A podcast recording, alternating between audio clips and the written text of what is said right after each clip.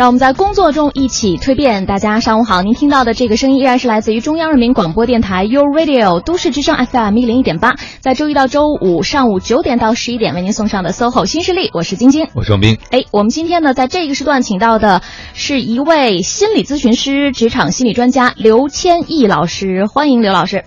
嗯，主持人好，大家好，嗯，欢迎刘老师。哎，今天我们聊这个话题呢，我相信很多朋友都会有感的啊，我们叫社交厌恶症。嗯嗯社交厌恶，不愿意和别人沟通。其实很多人都有这种困惑啊，嗯尤其我觉得现在年轻的小朋友，你会发现他们可能在手上很忙，但是真的不抬头看人，嗯，也不理人，他们也懒得理人。你要是问他们说为什么不跟谁谁打个招呼，他们说我为什么要我要跟他说话呀？为什么要理他呢？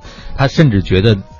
见到陌生人的圈子里跟人打招呼，可能是一件让他觉得很不舒服的事情，所以他宁可在角落里和很多人社交，通过手机啊。但是在现实生活中，反而非常厌恶和人接近。对他不会，我觉得是不，我就是我愿意把他想象成不会，哎而是不而不是不愿意。嗯就我也在生活当中遇到过这样的例子。其实呢，和这个人，你比如说在这个单位的楼道里或者电梯间里，就屡次碰到，碰到过很多次了。你能感受到他肯定知道他跟你是同一个单位的，哎，但是呢，就是。一直在躲闪你的目光，就是我觉得我可以主动跟你打招呼，嗯你不理我没关系哈、我们当我们四目相对的时候，我冲你点头微笑一下，这样我们不就不会那么尴尬了吗？但是他就一直在躲闪你的目光，我也不知道为什么。刘老师生活中遇到过这样的朋友吗？嗯，也也会有，也会有，嗯，就是大家会表现的方式不一样，有的人可能会直接一点，就直接躲闪了，嗯但是有的人看起来为人特别热情，然后但是一旦，呃，见到人的那个热情过后，然后马上感觉自己好辛苦啊，哦。嗯，要强撑着来应对各种的人际关系，嗯。哦。大家的这种抱怨，然后感觉到这样的一些辛苦和消耗都是有的，嗯，就有些朋友可能表面上看起来是非常热络的，但实际上他是很厌恶的，因为在这个过程中他要付出很多，他要透支他自己来维持这个场面哈。是，嗯。嗯嗯，就是维持一个表面的虚假的繁荣是吧？对，但是可能对他们来讲，让别人舒服很重要，但结果代价就是自己不舒服，自己不舒服，对自己不舒服就肯定不享受这样的场合了。是的，是的，我记得昨天我们在聊天的时候，请到一个咖啡馆的老板，然后他就说，咖啡厅呢是一个第三空间嘛，就是大家觉得在这样的一个空间里头，你不会感到孤独，但是又同时不会被别人打扰，所以我觉得这个是人的一个社会属性，就是我们觉得这样的一个状态是让自己很舒服的。但是我觉得作为一个社会人，你就不可能不和别人接触。如果你真的是一个人不和别人接触，你也会很难受，你又开始感到孤独、寂寞、冷，所以我觉得好矛盾呢、嗯，是是这样的，就是其实我们和人和人打交道的话，在咖啡馆里，刚才晶晶讲的这个过程，就是一个特别理想的人际关系的状态，就是我们之间都有非常清晰的边界，我们既不太去依赖别人、打扰别人，但是同时我们也可以保持自己的那个界限啊，嗯不用被太多的去干扰，呃这嗯是一个非常理想的状态。嗯嗯，所以也许只能短暂的在咖啡馆的时间，可以找到这种比较理想化的人际关系的状态。嗯，但很多人可能在咖啡馆借助物理空间可以做到，但是真正进入社交以后，他们厌恶社交可能有一个原因，就是像您讲的，他不能够恰当的保持距离。是，当别人离近的时候，他不知道怎么让别人离远一点啊。是的所以其实他很不舒服，但别人靠得很近，他就忍着。哎，又没有方法，嗯，嗯然后又不知道这样的一些做法，有的人可能觉得对别人的拒绝意味着伤害，嗯对别人的拒绝或者说不接受别人的邀请，意味着关系的破裂，所以要么委屈自己，要不然有人就是忍到一定时间受不了了，那可能我就要先顾及一下我的感受，可能就造成了很多，比如说冷漠的不不永远都不相对的目光啊，但是他突然变冷漠，大家会觉得很奇怪的，就会觉得说你平时都那么好，那么 nice，你怎么会一下就不理人了？嗯，这确实是一个人内在的一个自己内心状态的一个反应。嗯，但是有没有就是说这些朋友认为拒绝就是伤害？您觉得他们的这个信念有什么需要去改变的地方吗？嗯，如果说拒绝就是伤害，这个是一个非常不成熟的心理信念。因为对于小孩子来说，假如说爸爸妈妈我要一个玩具，他没给我买，哦，我就觉得特别受伤。所以这个时候我就觉得，哦，假如我也拒绝了别人，对别人就是一个伤害。但是假如说成年人的话，可能拒绝不代表伤害，我不是代表我不接受你，只不过我不太愿意去接受这样的一个想法。所以这个可能是需要分清楚的。就如果大家在这个界限上都能够比较清楚，又能够比较自如的、顺畅的去表达，那这样的话，这个人际关系对于我们来说就会轻松很多。嗯，我拒绝你不代表我拒绝你这个人，是的有可能只是我不赞同你的想法、你的观点。是，嗯，或者是我不愿意做这件事情而已，嗯或者这件事情我不感兴趣，嗯呃，但是并不意味着你以后找我做别的事情，我会继续的说不，是对吧？嗯，但是这个东西在现实当中很难把它分得清。比如说汪冰，我一次邀请你，两次邀请你，三次邀请你都拒绝，我不会认为说汪冰因为这这三次他都不太不太，比如我请他吃饭他不喜欢，我就会我就会想，那汪冰一定对我有意见。是因为你没哎请我吃海鲜，哦，这样 好好小，我知道了，知道了。只是请的这个不是自己喜欢的口味的餐厅而已你不。好意思告诉别人，显得你很作，对吧？你不好意思说你请我吃海鲜我就去，对不对？对，就是在生活当中，大家很难分清楚这个边界啊，这也是一种能力。如果要是都能把这个边界分得很清楚的话，应该活得就特别明白。对，但就像您刚才讲的，可能在我们这个文化里，真的说不，我们还是前怕狼后怕虎，会想很多。比如说，我们从小长大，因为这样的文化，可能会觉得说，当别人拒绝我的时候，就是在拒绝我这个人。就别说说不的人了，就是说去听到别人说不，有的时候也会觉得面子上好像有点过不去。是的，嗯嗯，会有。三番两两次之后，可能也会想到说，你都让我面子这么难看，我得啊，给嗯，你是不是你不喜欢我？对你我对我就是不认同的。我在你心里到底是什么样子的？然后哗哗哗一一堆的幻想就出来了。嗯这个就是影响我们在生活当中人际关系和社交的一个特别大的障碍。嗯，对，这么在乎别人的背后是什么原因呢？就是这么在乎别人说不还是说是，这别人一个反应就可以让我心里纠结半天，他到底喜不喜欢我呀？他到底对我怎么看了？嗯哼，嗯嗯，我觉得这个有两部分原因。第一部分原因，我们每一个人生活在社会当中，我们一定要通过别人对我们的反馈来不断的确认自己，嗯这是一个社会适应的一个功能。假如说这个人就是呃不太在意外界的反馈，然后呃会完全的说啊，我认我我的想法就是对的，不管你怎么拒绝我，我都自我感觉特别良好，这个也不是一个非常健康的状态。嗯呃，然后假如说这个程度如果过分了、过度了，那可能对于我们自己来说，我们对于自己内在的一些东西是不够确定的。嗯，就是我不太确定我是不是值得喜欢的人，值得被人尊重的人，所以别人一旦有点小小的迹象不尊重我，我就会想到是不是我就在别人眼中被看低了。嗯，对，是这样的，所以这是一个一个度的问题。嗯就是我们有两个极端，有两个边界，一个边界是完全依赖于别人给的反馈，我来确认我自己；嗯第二个是我完全。不管别人的反馈，完全按照自己的想法来确认自己，所以这是两个比较极端的情况。那我们在中间有一个范围是比较健康的，我们在中间的某一个范围内，我们说这是一个健康的范围。嗯我们既不太自我，然后也不用过度的去关注别人对自己的一些看法和对待我们的态度。嗯，那可能就是在那个两个极端的人，就会容易产生这种社交厌恶哈，是因为他找不到那个舒服的区间。是的，是的，嗯，我觉得在我的朋友圈就有一些朋友，我特别佩服他妈，他就站在了另外一个极端，就是完全不 care 别人怎么想，就是他们发的那个自拍照，可能真的是对别人已经造成了某种骚扰，你知道吗？就我周围就有好多朋友，因为别人晒的某些自拍，就把那个人拉黑了，或者屏蔽他朋友圈嘛，嗯应该屏蔽朋友圈。就不看他朋友圈。对他们就是自我感觉非常好的，让别人都觉得是一种侵犯了，这也是有问题的，对吧？是嗯，嗯，所以社会社交厌恶或者叫做社会厌恶症，嗯嗯、整体上来说其实是一种社会生活的适应不良，嗯或者说严重一点叫做社会生活的适应障碍。嗯就假如只要我们把这个调节到那个区间里面，嗯、我觉得就是一个比较健康的状态。嗯那些不太敏感的人，就容易让特敏感的人更加厌恶社交。好，我们今天呢，在节目当中和大家来聊的这个话题呢，就是社交厌恶症。如果在这方面呢，你也有一些困扰、有一些问题的话，不妨在我们的微信公众平台和我们今天在座的这位嘉宾呢，一起来聊一聊，一起来沟通沟通。各位好，欢迎回来！您正在收听的这个声音依然来自 SOHO 新势力 Radio 都市之声 FM 一零一点八，我双冰。大家上午好，我是晶晶。今天呢，在 SOHO 新势力的节目当中，和大家来聊的话题是社交厌恶症。请到的这位嘉宾呢是心理咨询师、职场心理专家刘千亿老师。您好，嗯，大家好，欢迎刘老师，哎我们先回答一个朋友的问题吧，我觉得还挺有典型性的，嗯好温馨暖意。他说：“请问老师，我总总是在夸对方的好，放低自己，结果却导致不能和别人深交，或者被别人轻视，该怎么办呢？其实我就是只想与人为善，不想对别人构成威胁。嗯对嗯嗯。啊，这位朋友这样说，我能够感受到他有很多的委屈，很多的委曲求全。就是我已经这么努力的再去发现你的优点，为什么得到的反馈不不像我期待的那个样子？所以这个就是对于我们来说，在真正的人际交往当中，我们的那个质量是不一样的。嗯嗯，实际人的这个真正的高质量的这种人际关系，是要有一部分真实的东西在里面的。嗯就是当我们嗯不断的去表扬、表扬、表扬的时候，当我每天一见着汪冰老师，我就从头夸到尾的时候，嗯我不介意。呃，你不介意。然后我每天见到你都是这样，就是这个时候我们对方啊心里会有一个疑问，就嗯真的吗？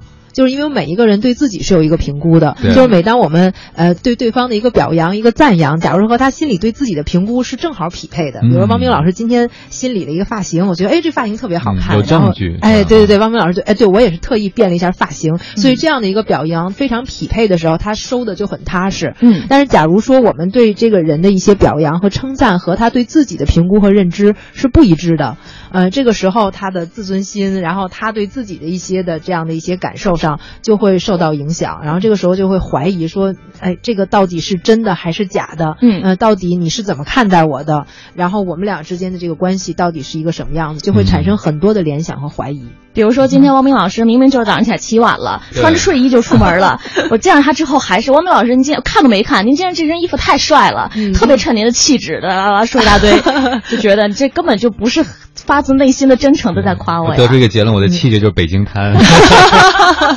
所以这样的话，可能可能就是变成了一种城市化的，变成了一种、呃例行公事的这样的一种交流。所以这样的一种例行公事，实际上在本质上就是我已经不是我这个人本身，我变成了一个符号，我变成了一个用很多的表扬堆砌成的这样的一个符号。所以我的情感，我真正的这个人，有血有肉的，有优点有缺点的这个人，就已经消失掉了。嗯所以在关系里面，这个人是不舒服的。嗯，但很多人，比如说他遇到社交关系，他有压力的时候，他会觉得释放善意，嗯最好的办法就是赞美。我们经常说赞美别人是送人玫瑰手有余香，对不对？嗯但是他好像是用的有点过了，是这意思吧？嗯，就是这个赞美可能要也也是要看对方的一个一个要分人吧，比如像汪冰老师这么自恋的人就可以任意的赞美都没关系，都没关系。但是假如对于一个人他的对于自己他要求比较客观，他比较理性，对于这样的人来说，他可能就嗯不会说完全都收过来。明白了。嗯所以赞美可以用，但不要随便用，是吧？嗯你要要赞美到点儿上。也不要有证据的。哎哎我们要真正讲到了一点，就是他放低了他自己。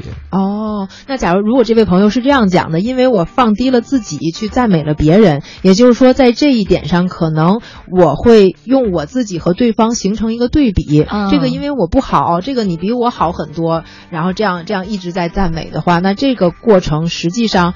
对于对方来说，他就会有另外的一个感受，就是啊，永远我在你面前都是有优越的，那我如何来面对你？就是你把你自己放的这么低，然后你把我看得这么高，我该怎么对待你？我就要一直维持在你心目中比较高的那样的一个完美的形象，好辛苦。哦，我我我在你面前不允许有一点的瑕疵，所以这样的话，我会觉得我当之有愧嘛。嗯，所以就如果你把对方捧到一个很高的位置，其实对方也会有点在高的位，就是高处不胜寒，等于就被架起来了，架起来了，架起来了。所以他怎么才能不辜负您的这一份善意和这样的表扬呢？所以他很辛苦。嗯，他也很辛苦，然后他自己的感受呢，就是我被别人轻视了。对他老觉得被轻视了。哎哎哎，是不是？当我们在社交关系中老是把别人抬高久了，实际上不可避免就容易被别人轻视，这等于是有因果关系的嘛？嗯，是相互的一个互动，然后久而久之就变成了两个人相处的这样的一个模式。那这朋友是不是一开始有一点，比如我假装是你的粉儿，嗯其实我就希望你开心一点，没想到你真的就成偶像了，对吗？你真把我当粉儿了。就我就是客气客气，然后你还当真了。呃，但是他最后提到的这件这句话，可能是很多在社交关系中，可能因为此厌恶社交朋友都会有类似的想法，就我只想简单的与人为善，不想构成威胁，怎么就这么麻烦呢？怎么就做不到呢？嗯嗯嗯那他应该怎么调整一下自己呢？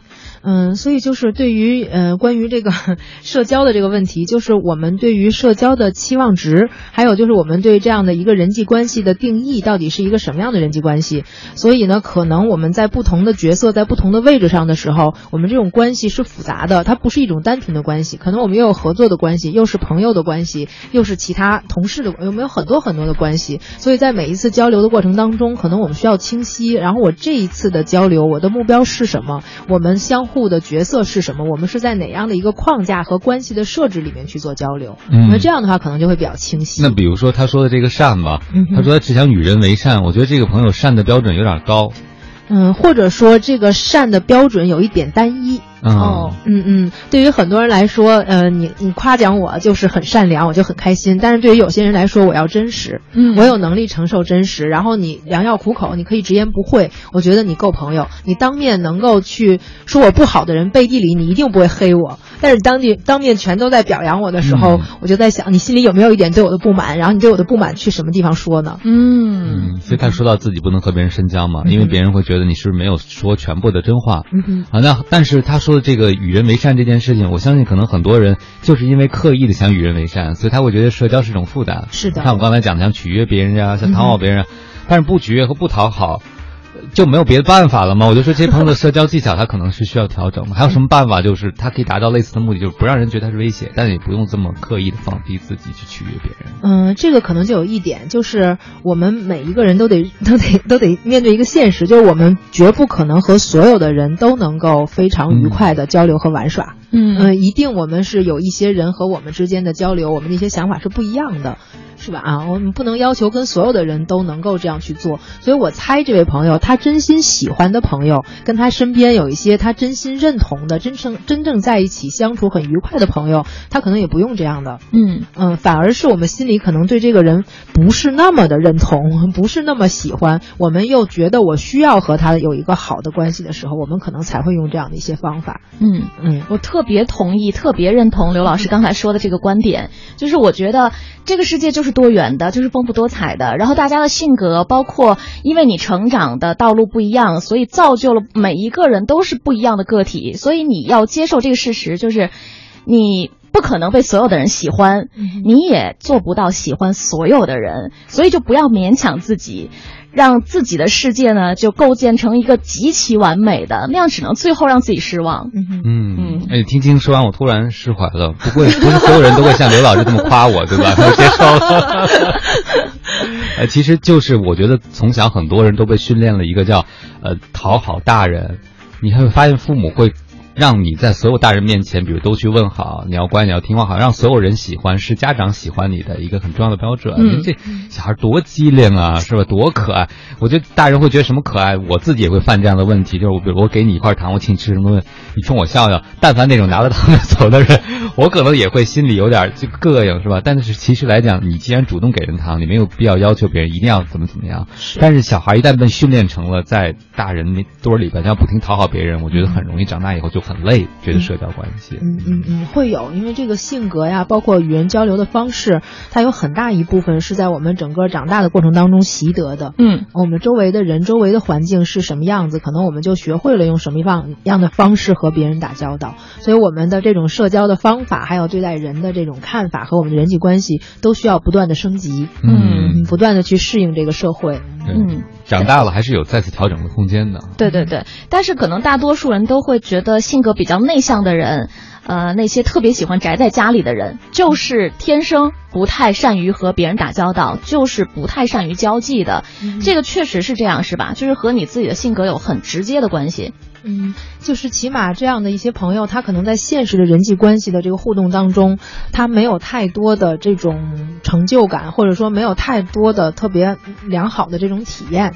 嗯，或者说在嗯，就是缺乏现实的人际关系的一个非常正性的反馈。嗯，就是他没有从和人打交道中得到足够的快乐，是得到足够的满足嗯。但有的时候，这些朋友就会像晶晶刚才问的问题一样，他就演化成我之所以厌恶社交，是因为我内向，而我内向又改不了，我就是个内向的人，所以我就有理由厌恶社交，我就不去社交了，对结果就可能越来越宅。嗯，对，就会用一些其他的方式，比如说，嗯，在网络上去去做一些交流，虚拟的交流，可以在游戏里面满足自己一些社交的需要，或者说沉浸在不断的电视剧当中，或者沉浸在某某一项，就是不管他用什么样的方式，人的这种社会属性是没办法改变的，他都有和其他同类发生链接的需要，只不过是用他自己不一样的方式。嗯，但毕竟还是要回归职场，大部分人还得上班的，对吧？嗯是所以其实你不走出这个自己限制的舒服圈，可能也是很难适应职场的。是的，是的。嗯，好吧，那我们到这个时间段的时候呢，也是稍作休息。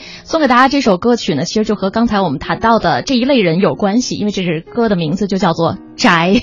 看看听完这支歌，是不是自己的内心呢也会觉得受到了一些触动？一个人的房间和一个人的枕边，喧嚣的世界被挡在外面。潜水是种习惯，别人看不见。白天当作黑夜，黑夜当作白天。不想让谁改变，也不想为谁改变，最害怕看见陌生人的脸。游荡网络之间，从来不留言。很多时间没有谁看过我一眼，在这个城市里，在某一个角落，只有寂寞才不会拒绝我。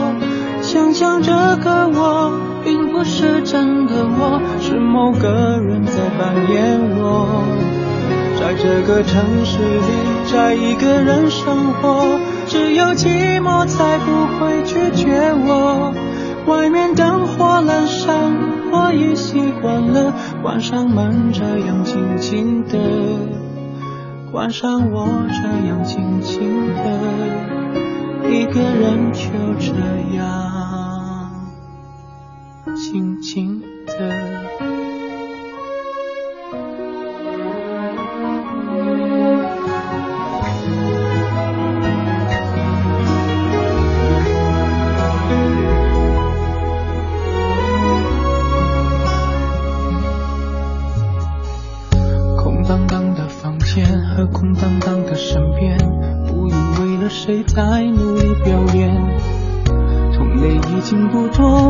不怕寂寞，我害怕面对很多人无话可说。语言慢慢退化，借微博宣泄一下，一想到聚会就某女害怕。独处是好习惯，别人看不见。我在这个城市陪着自己聊天，在这个城市里，在某一个角落，只有寂寞才不会拒绝我。也许最安全的就是这一刻，没有人在乎的沉默。在这个城市里，在一个人生活，只有寂寞才不会拒绝我。外面灯火阑珊，我已习惯了，关上门这样静静的，关上我这样静静的，一个人这样静静的。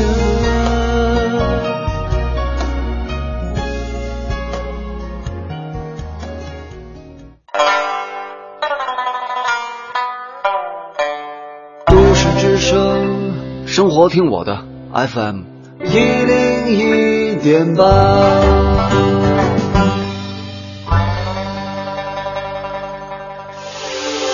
这里是 U Radio 都市之声 FM 一零一点八，您现在正在收听的是 SOHO 新势力。好的，SOHO 新势力，欢迎各位的持续锁定。您听到的这个声音依然是来自于 U Radio 都市之声 FM 一零一点八。大家上午好，我是晶晶，我是王斌。哎，我们的做客嘉宾，心理咨询师、职场心理专家刘千亿老师，再次欢迎。嗯，大家好。还有刘老师，呃观察到现在特别年轻的新入职场的小朋友啊，他们有一个特点，他们会觉得，呃，不像我们七零后会觉得真实人际关系那么重要。嗯，他们会觉得我在单位只要把活干完了，我不理任何人都没关系，因为只要我的 KPI 考核里边我该做的事都做完了，你你老板你主管你没有办法拿我怎么样。但是我观察到，比如我一朋友创业公司不是这样子，就是他的主管我认识，就会有很多的牢骚和抱怨。嗯其实当你不喜欢这个下属，当你觉得这下属完全不 care 你的时候，虽然他你找不着口发火，因为他完全都干该做的事都做了，嗯但你依然可能在他的发展上，你就不会倾向考虑他更多，可能会考虑他的另外的小伙伴，比如说关系好的人，所以实际上好像还是会影响到这些人的职场发展的。嗯，肯定会影响的，因为我们说说这个社会可以约等于职场，职场呢又约等于人际关系，因为有但很多的人在一起。对，所以如果说嗯忽略掉这一个部分的话，在职场当中我们会直接造成几个损失。第一就是我们的协作可能会受阻，嗯我们大家之间的配合，因为我们。嗯，难免有求人的地方，也难免有需要别人需要我们帮助的地方。如果说这个沟通的姿态没有一个开放的姿态，然后我拒绝和你交流，你请我吃海鲜我都不去，那这个时候可能我们的协作就会受阻，就是我们可能会阻止了别人的求助，我们当需要求助的时候，可能也也求助无门，就这个是一个非常大的障碍。然后第二个就会造成我们很多的信息不畅，呃，因为在职场的发展当中，我们需要及时的了解很多的信息，就是我们不能只低头做工作，我们还要抬头看形势嘛。嗯所以到底我们职业的发展方向，还有包括在这个自己现在从事的这个行业领域里面，未来我们要走到哪儿，为自己的一个定位和长期的一个发展来讲，这些信息我们是需要在和人的交流、不断的碰撞，在同行之间交流的这个过程当中，我们内在的有些部分会被激活，我们有一些新的灵感会冒出来，这个对我们是非常重要的，可以有更好的一个呃在职场当中的发展，这个很重要。嗯然后还有一个就是沟通失效，如果长期不语音沟通，慢慢的我们没有太多积累这种沟通和交流当中的成功的经验，然后慢慢的可能我们呃偶尔的沟通也是无效的。呃，我们可能只是一个信息的单方面的传递或接收，嗯嗯但它就不是一个人与人之间的沟通，所以有很多的这个过程会让我们不太舒服。就是一旦沟通失效了，我们就会造成很多情感的压抑。就我们的情感，就像刚才王明老师讲的，这个不管和领导啊、和同事啊、和大家之间的这种情感上面就断了链接。嗯所以很多事情，人做事情嘛，有的时候没有理由，嗯、就是感觉它会莫名其妙的影响我们的一些判断和选择。嗯，然后那再接下来有一个就是，我们会说，有的时候人在职场当中，有的时候会情商影响智商。嗯 就是当上面讲智商，对，就是当我们的感受不太好。对，给别人的印象不太好的时候，有的时候我们自己做事会受挫，一旦受挫，我们自己的情绪也会受到一些干扰。这个时候，我们的聪明才智和能力有可能就没有办法有一个非常好的发挥的平台。嗯所以如果这样，那在接下来的时候，可能就会导致我们丧失在职场当中的价值感，然后就变成了一个恶性循环。就是你在嗯环境中把自己整的大家跟你很紧张、很不开心的时候，其实你的绩效方面，包括你的能力也没法很好发挥，因为人在开心的时候状态会更好一些。是这样的，因为很多人认为说我沟通的很好呀，我和同事关系很好，领导也很喜欢我呀。有有很多人自己有这样的一个认知，可能我们还需要跟现实相比打个折，更何况我们根本拒绝去沟通，可能就会更麻烦一点。嗯。但有有些人真的就在今天越来越多的小伙伴，他们有机会说我靠能力说话，嗯对吧？因为职场现在规则越来越透明，越来越公平，我才不跟你们搞什么人际关系呢。你们在茶水间吧，我就不理你们，嗯我就靠本事吃饭。他越看到那些人搞关系，他就越觉得我不能像他们一样。本来他还可以去认识几个人，反而他更傲娇的说我要保证我的清白，是吧？我要靠能力说话，我要就打败你们。但结果其实给自己挖了一个特别大的坑嗯啊！我我记得我呃我记得听过这么一件事儿，就是部门里给领导过生日买蛋糕，嗯结果可能他平时也不鸟领导，嗯结果呢，就是他也别人觉得你不鸟领导，估计你也不想拍这个马屁。结果大家联名买的蛋糕，卡上签了每个人名字，就没有没有他，嗯，其实他自己内心还是介意的吧？他肯定会不舒服啊，对吧？嗯那等于就很孤立了。所以其实人在关系中怎么可能完全不在乎呢？是的对，因为人就是感情动物，人就是有情绪的、有情感的。那我今天也是。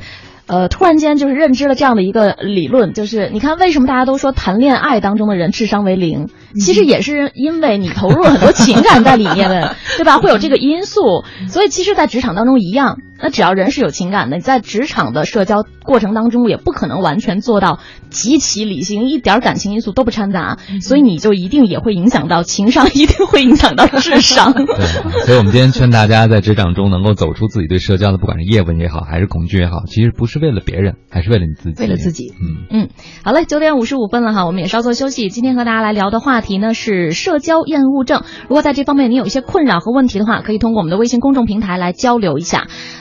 各位好，欢迎回来！您正在收听的这个声音依然来自 SOHO 新势力有 Radio 都市之声 FM 一零一点八，双冰。各位上午好，我是晶晶。今天在节目当中和大家聊的这个话题呢，叫做社交厌恶症，请到的做客嘉宾，心理咨询师、职场心理专家刘千亿老师。再次欢迎刘老师。各位听众，大家好。欢迎刘老师，我替我一个朋友问个问题啊，他他为什么厌恶社交？他发现人好虚伪啊。哦，他蛮年轻的一个刚入职场小伙伴，他说人怎么那么虚伪？我说什么叫虚伪？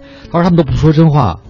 我说什么叫说真话？他说你们不是开会的时候，我觉得领导那个事儿是有问题的，嗯，我就会告诉我，我就会说出来，因为我觉得这是对大家负责，对项目负责。嗯。但是我发现就被穿小鞋嘛，就发现他跟领导，因为还有个更大的领导坐在旁边，嗯，他就没有顾场合说了。包括他和同事之间相处也是，就比如会觉得别人做的不对，他也会直说。嗯然后他嗯当然下场是很惨的了，嗯他就觉得干脆我就心凉了，我也不跟你们说了，你们就咎由自取吧，该怎么办怎么办吧。嗯所以他也就是对社交有了很多的厌恶，就是因为他觉得不能说真话。嗯，哦，这样，嗯，好吧，认真回答一下这位 朋友的问题。就是出于作为这样的一种情况，我教他一个特别好用的办法。这个办法呢，我自己称它叫做极限法。什么叫做极限法呢？就是。还记不记得咱们上学的时候，高中物理总有一道题，有一个小木块儿飘在水面上，然后，呃，题目是说把它切掉一部分，问你那个木块会上升还是会下沉？嗯还记得这道题吗？我我记得我们那个物理老师曾经告诉我，就是这个极限法。他说你们不用去算，你们就想，假如我把浮在水面上的那个部分全部切掉，这个木块会上升还是下浮？嗯那一定是上升，我们根本就不需要去计算，对看起来就是一个很简单的办法。所以对于这种情况，这类朋友，我觉得大家哈、这个不用告诉别人，这个极限法你自己使用就 OK 了。怎么办？当我社交遇挫的时候，受到挫折的时候，让我觉得。对方给我的反馈不一样，让我觉得虚伪啊，或者说我不知道这个问题到底出在哪儿了，甚至我认为其实我没有错，都是你们的错的时候，我们自己偷偷的跟自己做一个对话，就是用这个极限法，我们做一个假设，就是我们假设这一次交流问题都是我的问题，嗯嗯，我我我不管是不是我的问题，我假设是我的问题，那么我有可能这个问题是什么？嗯假设都是我要假设任。假设这个嗯社交出现了问题，这个交流出现了障碍。假如说别人没有问题，完全都是我的问题，这个问题在哪儿？嗯呃，这样可以帮助我们定性的去了解到我们在跟人打交道过程当中的一些盲区，比如说类似于这位朋友哈，假如说在开会的过程当中，我认为他们很虚伪，他们不讲实话，然后我就直接讲出了我的意见，那我们做这个。假设的时候怎么办？假如这都是我的问题，嗯那我有可能出现了什么问题？那么就有以下几个结结论：第一，或许我的方式方法不对，这个场合是不对的。呃，当众直接讲述这个问题，对人是有一些不尊重的。嗯那假如这是一个问题，第二就是我作为一个员工，在我的这个层面上，或许我看到的这个是一个点上的问题。那领导那样说，他可能需要有平衡，他需要顾及的是一个面儿上的问题。或许我的立场不够高。嗯，那第三个，也许我表达的方式、我的专业性和我在这个行业里从业的这个经验，还有方方面面一些不知道的，不管是明规则还是潜规则，是我没有考虑过的。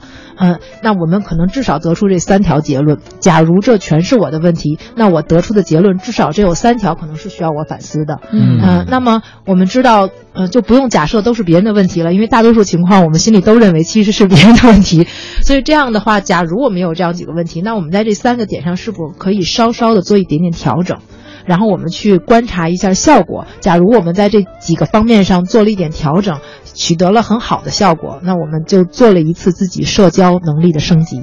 嗯，因为很多人真的是默认出现了问题，应该是别人的问题，应该是别人这个对对。小伙伴就会假设别人是虚伪的，别人是错误的，别人是目光短浅的，对我们就对，我们也承认是别人的问题，但是我们可以做一个假设，假设是我们的问题。嗯。当然这不是真的，因为只是假设而已。你一直认为是别人的问题，你就做不了任何事情了，只能和这个小伙伴一样，可能越来越退缩，就是厌恶社交，因为我改变不了，我不喜欢这些人。但倒过来，你能够假想你能做些什么让这个问题缓解的话，你就有了一些可以改变的可能性。哎这就让我们的积极性和主动性可以发挥一些，然后我们就可以控制一些可控的因素。其实我们一直在用极限法，只不过极限法都用到别人身上了。我假设问题都是别人的，别人需要负全部责任。所以我就很委屈，我就很愤怒，然后我就觉得很很失落，我就觉得啊，这一切都是这样子，就会有很多负面的情绪。嗯，那我看到周围和这个小伙伴很类似的，也有一些朋友，他们真的很直接，他们就会说，我觉得有时候揣摩别人的心思好累啊，嗯这也是他们不喜欢社交或者觉得累的一个原因。嗯我们不是经常说要照顾别人感受吗？嗯那对有些小伙伴来讲，他可能照顾别人感受，就我现在知道别人感受是什么。他可能就发现啊，原来照顾别人感受，我需要哎呀问很多问题啊，或者要很耐心，我觉得太麻烦了，干脆那我就减少一些社交关系得了。嗯啊，那对这些朋友，我不知道刘老师有什么建议没有？就是让他们怎么能够知道别人的感受，首先，第二，在照顾别人感受的时候，不会觉得是那么累的一件事情。嗯、我觉得分年龄段吧。如果是初入职场的小朋友，我觉得还是可以较较劲。但是，假如说我们已经呃到了一定年龄，我觉得我们也有这个资本，可以可以任性了。我觉得那是另当别论。所以，如果是这样的一个情况的话，我们有几点：第一，就是我们可能要把那个和别人打交道和对一个人、一个事情的评价的时间维度拉长一点儿。不是说我们就这一次，我们打了一次交道，我觉得很不爽。我请汪冰，他上次说了吃海鲜，我怎么请 他吃海鲜，他还是不来？对，啊，我觉得那彻底就是这个人的问题了。嗯就假如说我用这样的一个点上面的单独的事件去判断一件事情的话，可能会影响我的判断。所以怎么办？我们有一点耐心，把他的时间点拉长。第二，就是我们对这个事儿或者人的评价维度增加一些。嗯就我看看他是只对我这样，还是对晶晶也这样。嗯假如我发现说汪冰对我这样，对晶晶也这样啊，那就不是我的问题，他这个人就这样。对，就当我发现不是我不好，是他就是这样的一种状态的时候，当我们不会影响自己对自己的那一部分评价的时候，这个时候我们的宽容慢慢就可以出来。那好吧，他就是这样的人，嗯，就是刘老师，呃，托我请汪明老师跟汪明老师说，我试他一下。对，请您吃海鲜。如果还是不来，刘老师就释怀了。是吧？就是看看这个人到底是怎么样。还有一点呢，就是我们尽量做大家都知道的那一点，叫做对事不对人。嗯嗯，就是我们嗯，当然在我们生活中很难很难，真的很难做到。有的时候可能我们不自觉的在这个事情的处理当中，就会对人有一些看法。嗯，所以我们来看看到底他是对这个事情是这样，他是不是稳定的就是这个样子。嗯嗯嗯，呃，我觉得您刚才说的特别有建设性。那对于那些比较迟钝的人，相对来说就不太容易感知到已经得罪人的人。那有多迟钝呢？啊，就比如说他说了一些话，别人已经脸色不好了，他可能也没有觉得，直到后来。他说的那个对象跟别人八卦说，哎，那人是不是情商低啊？怎么说话那么那么直啊，那么愣啊？他才会感觉到，他有时候也害怕社交，是因为一旦社交，他就觉得要要出错。嗯哼，那他有什么办法可以经常，即使不善于察言观色，也能够确认一下别人是不是舒服，或者别人听到这样的反馈有什么样的那就问嘛。嗯就，问嘛，讲一讲了之后，那个，哎，王王明老师，我这样说，您您觉得有什么问题吗？嗯，嗯我我不知道我说的意思，那个表达对了没有？我的意思是什么？然后您是不是也接收到这个意思？问一问嘛，就不断的经常去确认。哎，对对对，经常的去确认，就是我们不知道就问，或者我们自己不自信的时候就问，然后让这个沟通形成一个闭环。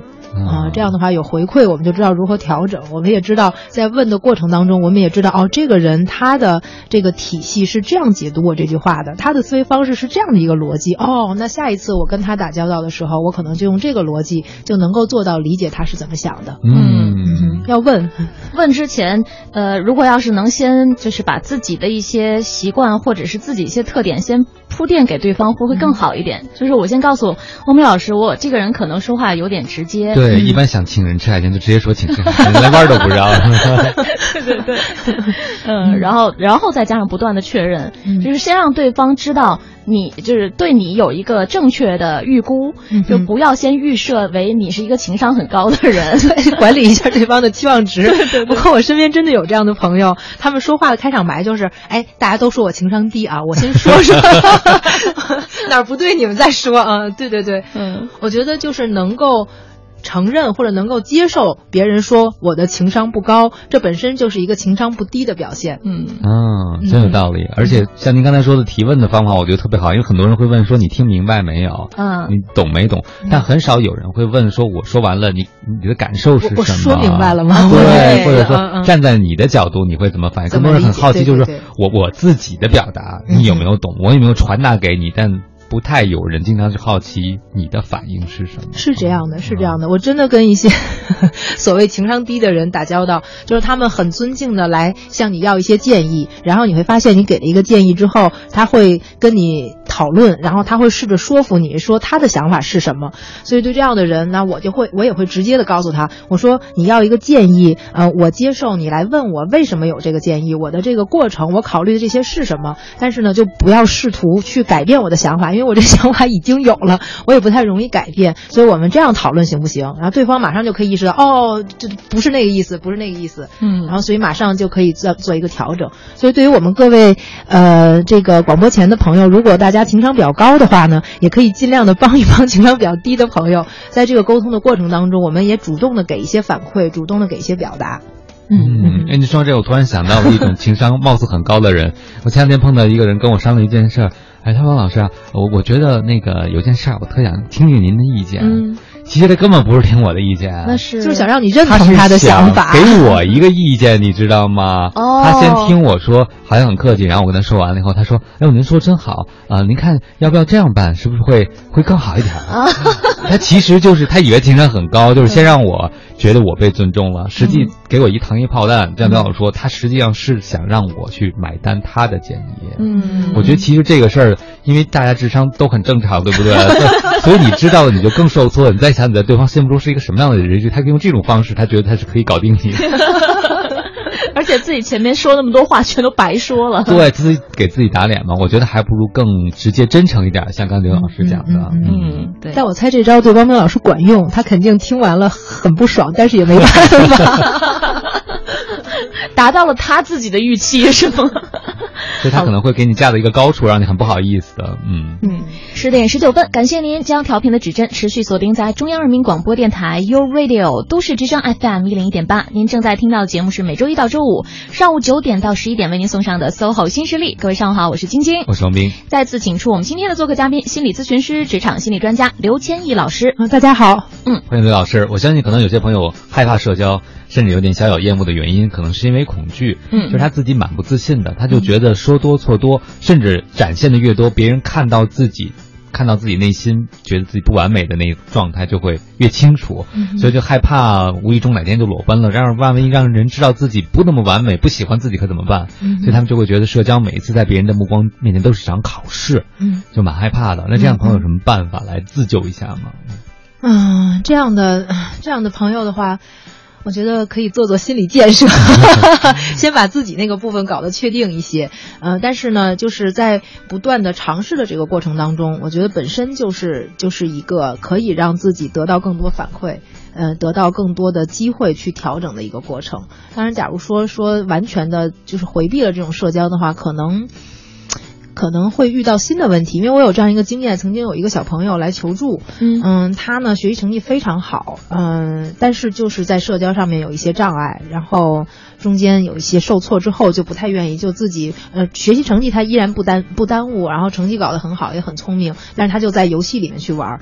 他来求助是有一次是因为已经休学了将近两个月，就是严重的肠胃的溃疡、腹泻，然后各种的症状，然后人非常的焦虑、抑郁，在家不愿意出门，也不愿意去上学，就不知道到底为什么。然后他妈妈就带他到我这儿来，然后这个小小小伙子十几岁的小伙子，我怎么看起来我都觉得没有问题。从我真实跟他打交道，我也没觉得这个人有什么社交上面的障碍。但是他为什么就出现了这样的情况？他就觉得说，嗯，那我在现实当中我不愿意去跟他们这样玩，我觉得很复杂。我希望找一些跟我兴趣相同的人，我们有更多的共同语言，这样交流起来更简单。所以他就玩一个游戏，然后这个游戏他真的玩的很好。呃，但是在玩的这个过程当中，他就专注于在自己的这个技术，因为游戏我不太懂啊，就技术的修炼上面。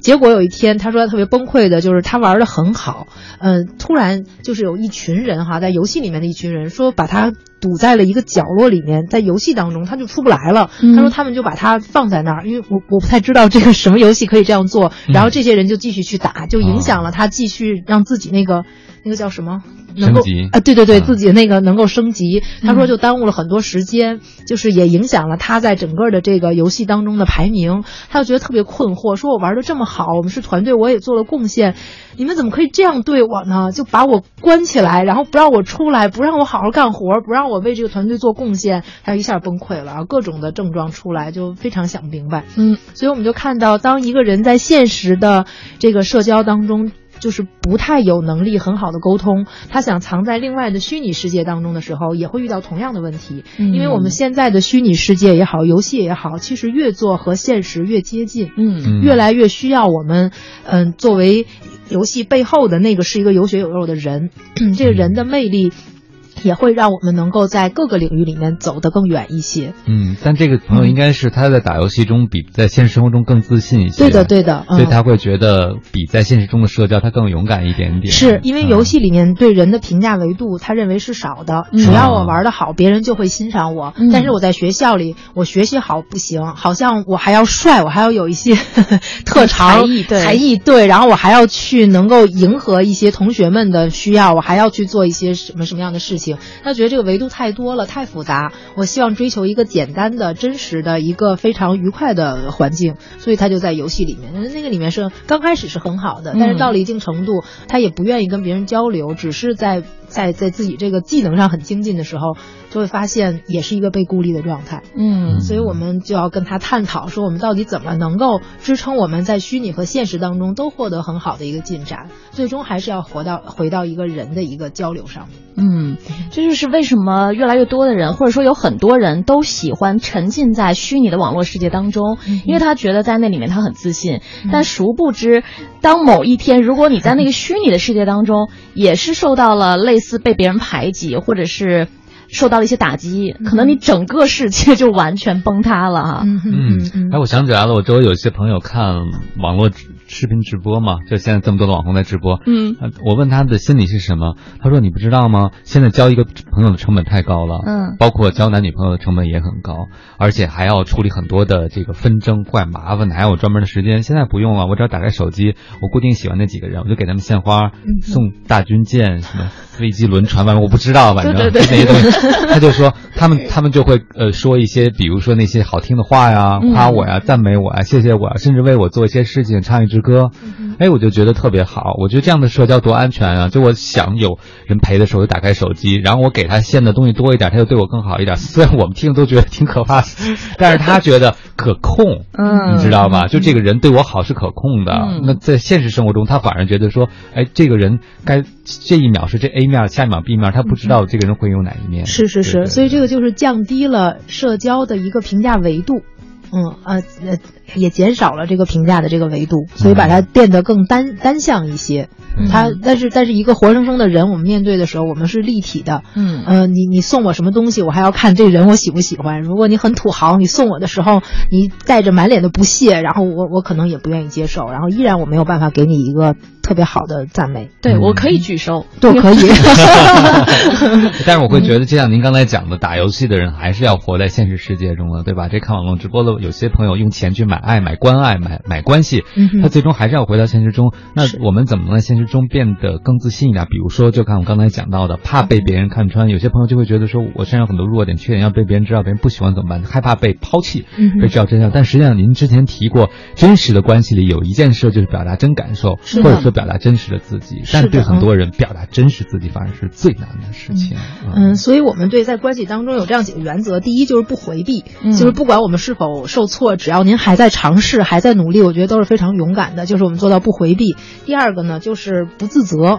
我们有的时候就是一个是怕别人伤害我，嗯我们人其实更折磨人的一种情绪是自责，嗯是我感觉到我伤害了别人，因为别人在和我交流的过程当中，突然表情一个表情，然后一个一个一个身体的语言让我觉得他不舒服了。其实我们很自责，嗯这也是一个影响我们和人交流的一个特别不舒服的地方，所以我们尽量要不自责。嗯、不自责怎么办？我们后面有一些弥补，然后还有怎么办？就是不推卸。就当我们发生了一些冲突、矛盾或者呃交流当中的障碍的时候，我们不去推卸责任，不说这都是你的问题。我们说至少我们自己也许哪怕只有百分之一的问题，但是我们自己至少一定是有问题。那我们自己这个地方怎么样去改善和升级？还有一个就是不扩大。就像刚才汪明老师讲的这个过程，它会有，嗯，其实我们人和人之间的这些受挫，别人怎么看怎么看我，大部分都是我们想象出来的，嗯，它都是停留在我们的幻想层面。我们会把它无限的放大，无限的扩大，会把那个恐惧无限的去想象，然后匹配很多的场景来验证说啊，这就是一件很可怕的事儿。但是那是停留在我们想象层面的，所以我们只有不断的和现实，让现实来验证，我们才能够把我们想象的那个层面不断的不断的抛弃。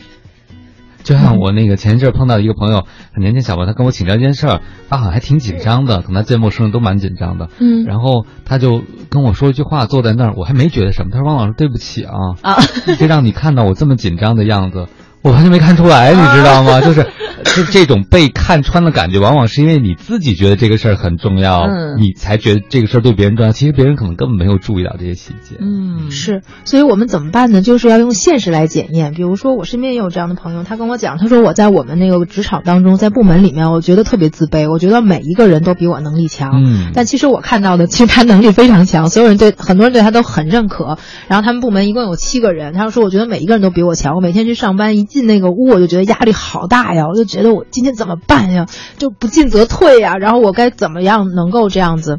然后这个时候，因为我看到的和他这样自己的表达，他内在感受是不一样的，所以怎么办？我们就要让他跟现实去接轨，把他拉回来，把他扩大化的那些幻想拉回来。所以我说，你部门有七个人，对吧？你告诉我们他们都是谁，然后他们的特点是什么？我就跟他，我们一个一个来。比如说 A，你觉得他哪儿比你强？然后经过评估，他说啊，他还真的是没有我强。我们再说 B，然后想了一想，哦，我还是有优势的。实际上，当你一个一个的把这些人从一个幻想当中的符号，把那个代表同事、代表能力很强的同事拉回到具体的这个人的时候，他的那些幻觉就会慢慢的被拿掉，他就会说，哦，我在这个里面，我就可以对自己有一个客观的评估。嗯，就是那些没有自信的朋友，一旦进入社交关系，他很容易看到说这个人有，但我没有的东西，就永远拿自己不行的和别人优势去比，嗯所以就更自卑了。嗯。嗯，我得出一个结论：当你自己无法特别客观正确的来评估自己的时候呢，就多听一听我们的节目吧，就找到一个专家老师给你一些正确的引导，或者说在你的生活当中能有这种跟你说真话，然后你自己也听得进去的，同时呢也是一个比较客观的人的话存在。也是挺幸福的，特别好，对。就是我们要有意识的去找一个生活当中人际关系的参照物，嗯。我们要给自己找一个坐标，就是这个人，我我我们自己认可他，就像晶晶讲的，然后呃，大部分人也觉得这个人情商挺高，然后比较理性，那我们就把他作为自己的坐标，一旦出现问题的时候，我们可以拿他的想法和我们自己的想法对对标，嗯。看看我们偏到哪儿去了。有一面好镜子。是的啊，嗯，好嘞，那您正在收听到的节目呢是 SOHO 新势力，来自中央人民广播电台 u Radio 都市之声。我们稍作休息，稍后关注一下半点的资讯，一会儿回来。各位好，正在陪伴您的这个声音依然来自 SOHO 新势力 Radio 都市之声 FM 一零一点八，我是明。各位上午好，我是晶晶，再次请出我们今天的做客嘉宾，心理咨询师、职场心理专家刘千毅老师，您好。各位听众大家好，还有个老师，今天我们聊聊社交厌恶。嗯哎，我觉得其实今天这个时代，很多人已经被社交所累了嗯啊。这个不管是网络社交还是真实中的社交，大家呃可以算一算每天有多长时间是在社交中度过的。我前一阵看到一个信息，就是说一般人平均每天要翻一百五十次手机，这么多哦，对，，然后一次大概要消耗平均一分钟左右，这就是一百五十分钟。一百五十分钟就两个半小时，对对对，每天有两个半小时，一一共一天才二十四小时，对再刨去七八个小时睡觉再刨去两个小时吃饭。就是像晶晶说完了以后，你一对比，你会觉得这个时间还是蛮久的一件事情，对对吧？所以有些社交厌恶可能不光是在现实生活中，我在虚拟生活中也是，比如说群聊这个问题，嗯，就有些群里面有人说话了。呃，如果你老不出声，这这也挺奇怪的，是不是？就人家有些人人就会觉得你怎么这么的冷漠，嗯但是如果经常为了出声而出声，还挺累的，还挺辛苦的。所以大群好一点，反正几百人，我说也没有人发现，没有那么显眼哈。我觉得汪明老师提的这个问题，就是就像我们每个人的情绪都是有高潮有低谷的。可能当我情绪很嗨的时候，我是很愿意和别人交流的。但是我如果今天很累，然后情绪又不高，我就觉得和别人沟通打交道的过程就真的还蛮辛苦的。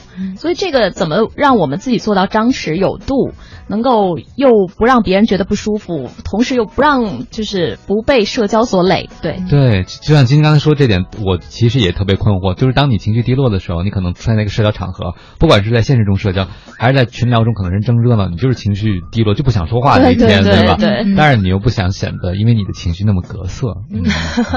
嗯，因为大家都把这个情绪定义成有这个积极情绪和消极情绪，嗯。或者负面情绪，所以本身这个定义呢，可能就会给大家一些误导，说只要我有负面情绪就是一件不太好的事情，嗯。好像人不应该有负面情绪，我们应该一直保持一个积极的状态，但这本身就不太符合人人性的这个特点，所以人的这个起起落落，呃，高高高高低低，这是一个特别正常的状态。所以情绪是什么？情绪其实是一种能量。嗯嗯，就当我们觉得有积极的能力，我们想要外往外向外给予的时候，这个时候我们的能量比较饱满，我们愿意去把这个东西往外传递。当我们感觉能量比较低的时候，这个情绪也处于一个比较低的状态，这个时候其实是一个信号，就是比较低落的情绪对我们来说是一个信号，就告诉我们我们的能量有点透支了，嗯所以这个时候你应该停，啊嗯、不要再继续的消耗，然后要让自己去加加油、充充电，补充一下。所以每一次当我们有了一些负面情绪和低落状态出现的时候，都是一次特别好的机会，就是告诉我们我们的情商又可以升级了。哦，哎，是这样，所以就是当有这样的一些情绪的时候，一定是有原因的。嗯嗯，这个原因有的时候我们找不到，但是一定有原因。一定有一个触发，有一个触发的原因，呃，触发了我们心里某一个内在的一个一个一个比较重要的一个情感点，所以就是我们把力这个精力收回来，向内看一看，就是到底是什么引起了我在哪个点上的不舒服，嗯，这是一个跟自己一个对话特别好的一个状态，嗯，但有时候，比如说情绪低落的时候，你确实就已经出现了某个社交场合，因为你曾经答应过别人。嗯这个时候我不知道您会有什么策略啊？反正我的一个策略就是保持礼貌的微笑，尽量少说话。嗯，嗯这这是最好，这是最佳的方式，这已经是标准的模板化的做法，就可以这样了。嗯嗯，所以，但是有一些场合，可能我们也要也要看一看，就是如果可以表达的话，可以跟大家做一下表达。就是我今天感觉有点疲劳，好像有点不太状态，大家聊哈，我听着，啊，对不要影响大家。而且最近大家好像有那么一句话，就是哎，你最近遇到什么难事儿，说出来让我们开心开心。哎哎哎，对，会会有这种情况，所以在这样的一些场合里，我觉得，呃，坦白可能是最好的一个方式，因为嗯我们越想隐藏，有时候可能会暴露的越充分，嗯、越想不对别人造成伤害，然后我们的那样一种积压，一种对自己的那个勉强，反而可能会造成一些误会，嗯。所以不如坦白一下，我们能够实时的觉察到自己的状态，然后就，啊，我今天状态不有点不太状状态，我觉得一般的社交场合，大家基本的理解是可以的。对，嗯因为我觉得人对那种不好的感受，其实记忆还蛮深刻的。就像我前日看了一本书哈、就是讲人的记忆是怎么形成的。虽然我还没有完全的就把它读透，但但是确实有这个现象。你会发现，你印象当中特别深刻的记忆，都是和那种比较明显的极端情绪相关联的。嗯对它有可能是你特别高兴的事情，但是更多的是你很难过、很沮丧、很尴尬，然后被别人那个羞辱，或者是那种特别痛苦的回忆。所以我觉得，就像刚才那个刘老师讲到的，在你情绪低落的时候，你就不要让自己产生这种不好情绪的机会、不好状态的机会，你就停。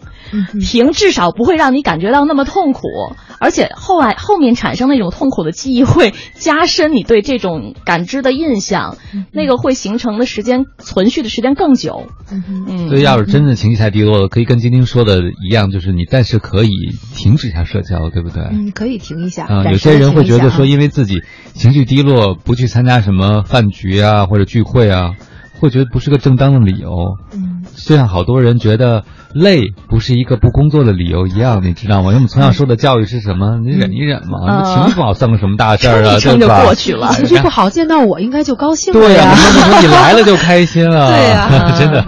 嗯所以我觉得有的时候你可以用别的理由，如果别人不能接受，是吧？他们不能理解，但是我觉得你应该给自己一点空间。真社交这个东西，我觉得人会透支的。要有节奏，要有自己的节奏。我们什么时候唱上高音，什么时候有个休止符，什么时候我们用什么样的节奏去跟人打交道，我觉得这个是需要自己把握的。嗯，我有一个朋友，就是他如果要是情绪比较低落的时候，在饭局上出现的时候，他就会跟大家说：“他说我今天情绪有点低落，你们聊你们的。”然后我们可能有些人不习惯，就会说：“你情绪那么低落，我们还怎么聊啊？”嗯他说没关系，他就给我们举了个比喻，我们大家就都觉得挺放松了。他说：“你你们有没有这种感觉？在春节的时候，其实大家都在那看电视，你也没有参加聊天，但是你就特别快就睡过去了。嗯，就特特别放松，就周围有很多熟悉的人。他说：“你们聊你们的，不用管我，这样我会感觉更放松。我觉得其实对我来说是一个有帮助的事情啊嗯。我觉得他这么一说完，哎，大家都释然。但是他做到的一点，像刘老师讲了，他很坦诚的分享了，是是其实大家反而就不用都互相那么的去介意或者是是刻意的关照了。嗯，就起码他的不高兴不会造成一些误会，让大家觉得说，哎，好不容易见个面儿，然后拉着个脸，什么意思嘛？嗯啊，然后是对谁不满意啊？啊，之前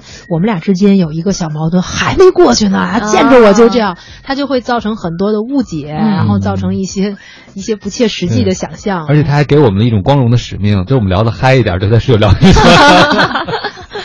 坦诚的讲出来啊，自己舒服一点，周围的人呢也会觉得没有那么大的压力啊。是，好嘞，十点四十三分的时候，我们稍作休息。这个节目是 SOHO 新势力，来自 u Radio 都市之声 FM 一零一点八。我们稍后的时间会继续回到节目当中。She never really loved you. It was right from the start. The only thing she gave you was a broken heart and the emptiness you feel inside. So come on, take my hand. You know the time has come for you to face the truth. And I will pull you through. Wash away all your tears. You start again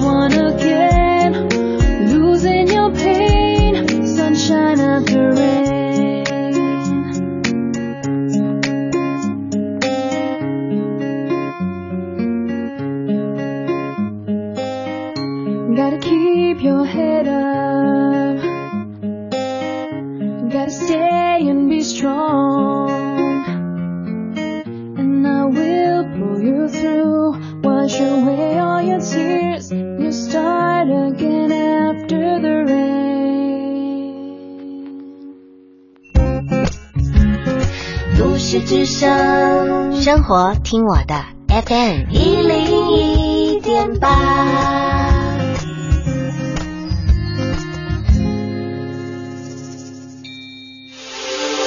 这里是 U Radio 都市之声 FM 一零一点八，您现在正在收听的是 SOHO 新势力。北京时间的十点四十七分，您收听到的声音依然是来自于中央人民广播电台 u Radio 都市之声 FM 一零一点八 SOHO 新势力。上午好，各位，我是晶晶，我是王斌。哎，我们今天的做客嘉宾再次请出心理咨询师、职场心理专家刘千亿老师，您好。嗯，你好。嗯，欢迎千亿老师。对，呃，我们有个听友问了个问题啊，他说觉得人太多，应付起来挺麻烦的，所以就不太愿意去那种人特别多、去陌生人。聚会的场合，因为你知道，有的时候有的聚会未必是熟悉的朋友，特别是跟职场有关的一些，更多是介绍朋友认识，跟你认识啊等等一圈人。那有的人在陌生人环境中，那叫如鱼得水，也号称叫人来疯。有的人可能就觉得陌生人太多的聚会没有质量，因为他觉得大家还来不及认识，饭都吃完了，也没有什么深度的交流。对，您对这方面有什么建议呢？就是陌生人的聚会，这样的朋友要不要去？如果一定一定要去吗？如果有选择的话，我觉得如果不影响我们的职业发展，也不影响我们的一些呃必必要的这样的一些收益的话，我觉得那就可以有选择。但是有假如有一些是没有办法选择，碍于人情啊，碍于面子呀，碍于一些方方面面的原因必须去的话，那我们就可能事先要调整一下心态，就是我去干什么。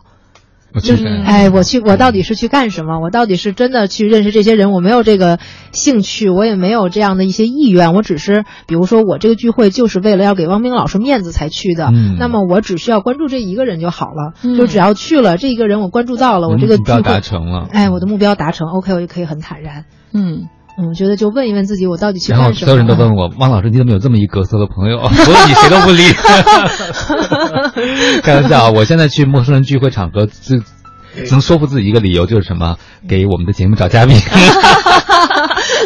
天哪，太敬业了！对，真的太不容易了。今天如果你要被邀请去参加一些陌生人特别多的聚会，你一般是什么样的心情？我我真的首先也会做一个选择，嗯，就是自己先。呃，自己先预估一下，看看就是我如果我去的话，对我会带来什么样的影响？如果我不去的话，是怎样的一个结果？自己先权衡一下，然后选择一个好，最后我决定是去还是不去。反正总之呢，就是你在去之前就先已经想好了，别自己特别拧巴的、特别纠结的去。是对，就像刚才千亿老师讲到的，你先就是有一个目标，知道自己是去干嘛的。如果要是你就是真的就是给汪明老师那个站捧场的，那 OK 啊。我就没关系。如果别人都，如果要是，其实你到那个场合，如果真的有别人主动跟我聊天的话，其实你也就释然了，你也就不会那么难受了。那就聊呗，对吧？你肯定大家都不会说，就所有的陌生人都拒拒你于千里之外，对吧？呃，如果要是。就是现场确实，呃，基本上对没得聊，或者是那我们就夸王明老师。对，嗯，或最不济我就减少缩短我在那个场合待的时间，我早点走，可以吧？我觉得晶晶刚才那一点特别值得大家去借鉴，就是你想明白了再去，你去了就不要跟那儿纠结，对对对，高高兴兴的耍脾气。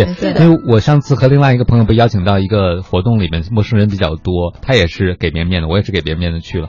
然后他就，因为就我们俩认识嘛，呃，然后他就拉着我不停说：“你看那那什么人呢？那什么人？你说那人吃东西什么样？